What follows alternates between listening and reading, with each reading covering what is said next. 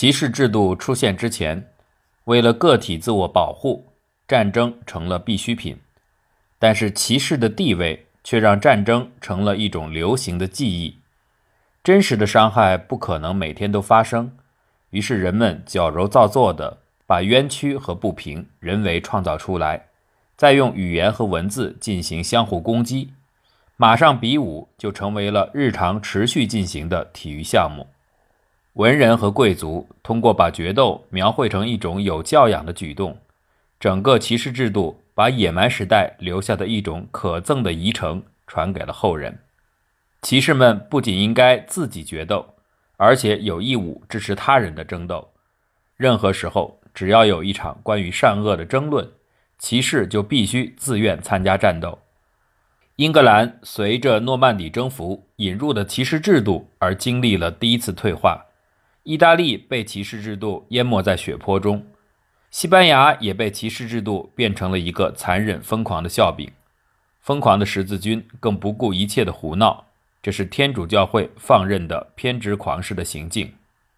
正像斯科特真实的描述所说，与那个时代和秩序相应的精神。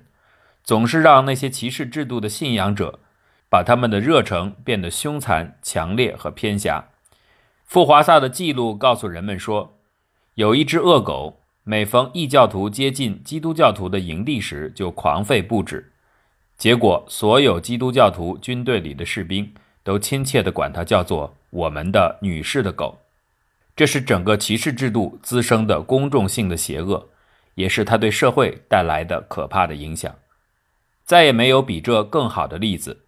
宗教和军事的热诚结合，如果不足以使人们盲目的用生命冒险，那艺术和无所不能的女性力量也就会被充分运用起来。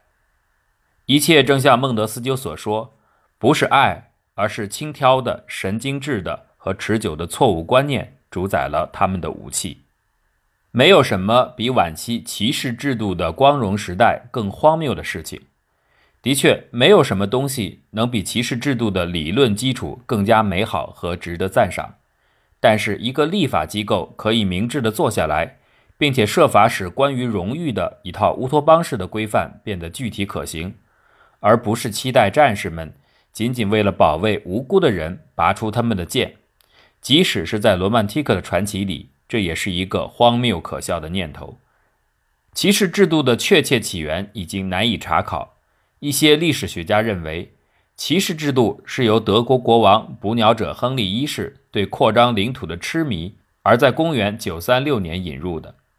捕鸟者亨利919年至936年是德国的国王，作为萨克森王朝第一代国王，他通常被认为是中世纪德国的奠基人。此前，德国仍被称作东法兰西。据称，他被选为国王的消息送达时，正在耍弄捕鸟的网具。所以，他得到了“捕鸟者”的绰号。亨利的征服或许不是骑士唯一的起因，有些人把这种制度归因于1066年去世的普瑞尤利的领主杰弗里，但是他似乎只是收集和出版了一些关于马上比武的规则而出名。大约在法国，骑士制度在1136年确立，而西班牙和英国是稍晚的1140年。规范骑士马上比武的规则是非常奇特的。这些规则表明，运用武器的技艺被认为是美德与勇气的证明。根据骑士制度，马上比武的规则如下：一、任何人如果有反对神圣基督信仰的行为和言辞，都被排除在马上比武之外。如果这样的人想要擅自主张，以自己的家庭地位和古老高贵身份为由，把自己强硬地塞进骑士的比武活动，他应该被痛打并且轰出去。二，如果任何人无论其出身多么高贵，有过反对罗马帝国或者神圣罗马帝国皇帝的言行，都不得被允许参加骑士的比武，反而应在武士的集会上被公开惩罚。三，如果任何人曾经背叛或抛弃他的领主或主人，或者是引起了军队中的兵变骚乱。或者曾经压迫和不公正地杀害他的属民与封臣，或者其他任何无辜的人，他都应该被公开的惩罚。四，任何人如果曾经暴力侵害过处女或压迫过寡妇，或者是曾经用言辞以及行为侵害过任何妇女的名誉，当他出现在公开比武场合时，应该羞辱和惩罚他。五，任何人如果曾经犯过伪证罪，或伪造过字迹印章，或曾因任何丑行撒谎，都被认为不配马上比武的荣耀。如果他强行参加，不能容忍。给他一些惩罚，让他离开。六，任何人如果曾经秘密或公开杀死自己的妻子，或者曾经建议帮助杀死他的领主，就应该被阻止参加骑士的比武。此外，还要对他执行马上比武的法律。七，任何人如果曾经犯过亵渎神灵的罪过，比如盗窃教会财物、扣留属于教会的资产、作为监护人不公正地对待寡妇与儿童。都应该被禁足在比武之外，而且要加以惩罚。八，任何人如果执迷于与另一个人不合理的世仇，不将其提交法庭，或者用一次公平的决斗来解决，而是侵害对方的土地，焚烧或毁坏对方的财产，夺走对方的物品，尤其是如果他摧毁了对方的谷物，从而导致食物匮乏或饥馑，如果他出现在比武大会上，就应该处死他。九，任何人如果对任何一省、一城或其他领地加征新税或新的不合理的税负，而没有征得皇帝同意，因而压迫了他的臣民，导致与外地人的贸易与商业活动被阻碍，他应该受到惩罚。十，任何人如果犯了通奸罪行，应该受到惩罚。十一，如果任何人不以他合法的租金和收入为基础，恰当的生活。却用买卖活动玷污其尊严，使用卑鄙肮脏的手段损害他的邻居和压迫他的承租人，就应该责罚他。十二，任何人如果不能从父系和母系两方面证明自己向上四代的贵族血统，就不能拥有参加马上比武的荣誉。最后的两条是皇帝的大臣菲利普建议的，这些条例是对那个时代贵族习惯和活动很好的说明。也是那个时代非常鲜活的图景。当时有资格走上竞技场的人的确是相当少的。历史上有一次决斗发生在德贝亚德和西班牙人索托马约尔之间，后者是前者的俘虏，却对前者百般羞辱。贝亚德于是提出决斗以雪耻，他不介意是徒步还是马上进行比武。双方确定了日期，贝亚德如期现身。骑着一匹精神饱满的战马，穿着象征谦逊的白色盔甲。轮到西班牙人挑选决斗的武器时，西班牙人选择了徒步决斗。表面理由是他不像对手那样是一个好骑手，实际上则是他听说了法国骑士正在经受着断断续续的热病折磨，而他已经有两年多没有得过这种病了，因为贝亚德的身体不适。他的助手和朋友强烈建议他坚持选择马上决斗，贝亚德拒绝了朋友的意见，因为他不希望对手有理由指控自己给一场公平的决斗制造了困难。双方用几块摆放的不是很认真的石头标出了选定的场地。贝亚德拿到自己的武器后，俯卧在地，伸展四肢，做了一次感情炽热的祷告。他身边所有的人都跪在地上加入祈祷。他起身后划了一个十字，然后就迈入舞池，开始舞蹈一样精神焕发地攻击对手。西班牙人也走上前来，平静地问：“贝亚德先生，您想要从我这里得到什么？”贝亚德回答：“我要捍卫我的荣誉。”然后立刻开始攻击。战斗进行得很凶猛，双方都展现出高超的技艺。最后，贝亚德通过一次佯攻，狠狠刺中对方的喉咙。尽管有护喉的保护，武器仍然刺入有四指深。受伤的西班牙人抓住对手继续搏斗，两人都滚到地上。贝亚德抽出短剑刺进对手的鼻孔，大声喊叫：“阿隆索先生，投降吧，要不然你就是死人了。”这话好像毫无作用。西班牙人的助手也喊了起来：“贝亚德先生，他已经死了，你赢了。”记载的历史学家说。如果贝亚德真的留下了对手的性命，他会被授予十万顶桂冠。但事实却是，贝亚德跪下亲吻了地面三次，然后拖着死去的敌人走出场地，对死者的助手说：“唐迭戈先生，我做的够了吗？”对方凄惨地回答：“为了西班牙的荣誉，你做的已经太多了。”虽然贝亚德有权对对手的尸体任意处置，但是他慷慨地把这尸体作为礼物还给了对方。伯兰托美高度赞扬了贝亚德的举动，他还说很难确定是哪种行为给了贝亚德更多的荣誉：是他没有可耻地拽着死者的一条腿或者一只手，像拖死狗一般的把他拖出决斗场呢？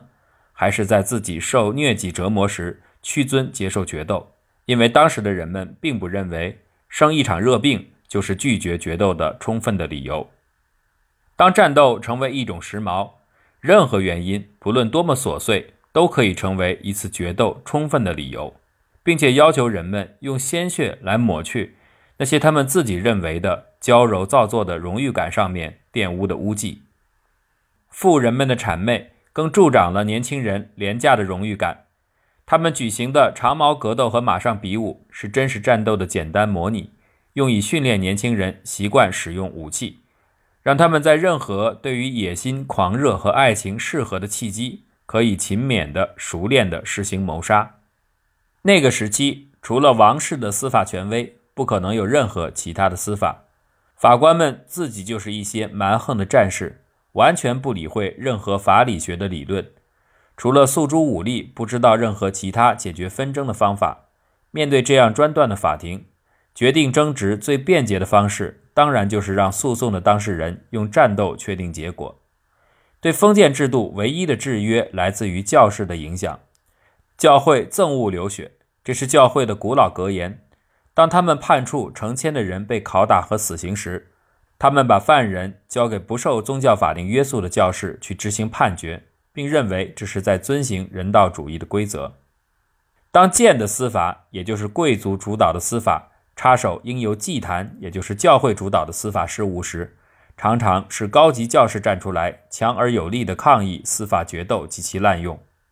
公元855年的瓦朗斯宗教大会，994年的里摩日宗教大会。甚至一直到一五六三年的特伦特宗教大会，其中还包括几位教皇，如尼古拉斯一世、亚历山大三世等，他们都曾经宣布将所有允许在自己领土上进行决斗的君主逐出教门。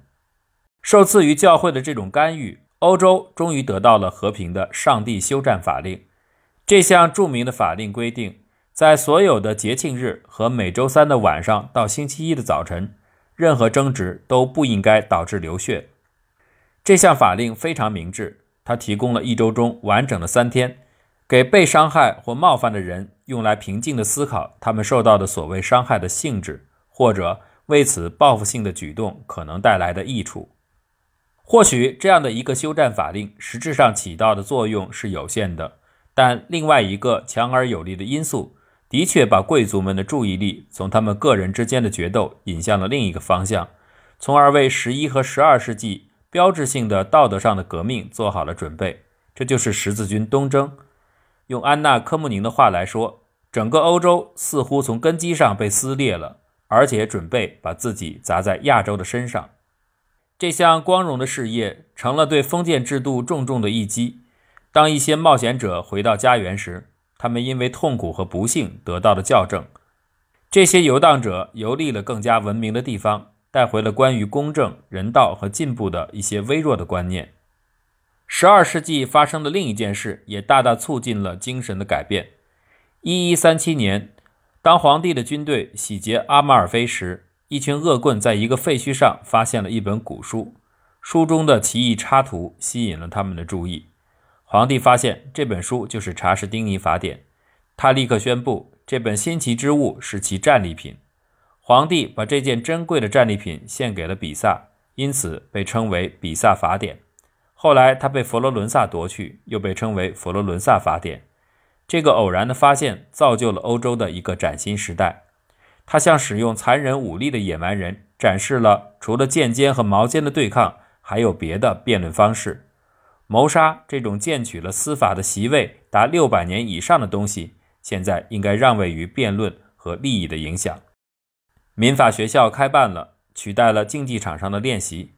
尽管教士们为了捍卫他们宗教性的权威体制，从梵蒂冈发出严厉的开除教籍的威胁，但是对罗马法的研究还是代替了对伦巴德法典的研究。英格兰的神职人员像他们的前辈德鲁伊教团一样，全神贯注于学术的每个分支。他们争分夺秒，力争熟练掌握从前代流传下来的被称为普通法的古代格言与习俗。这样，我们看到两个历史事件：十字军东征和民法的引入，终于限制了灾难性的决斗和用剑来仲裁纷争这种做法的滥用。未来还在对于向更人性化的社会发展具有极大重要性的两个事件当中孕育着。即东罗马帝国的崩溃和印刷术的发明。第一个事件是文明的重责重新回到西方世界的版图。印刷术这个奇异的恩赐，又使人类开始为自己思考。决斗的进步使它以更低的频率发生着，这很大程度上依赖于社会的进步和演变。在浏览了许多决斗细节之后，我们可以警惕地想见到这些决斗。或许体现着民众的文明和背后的宗教演变，在这样的观察中获取推论的重要性，也许比他们初看上去所具有的要更大一些。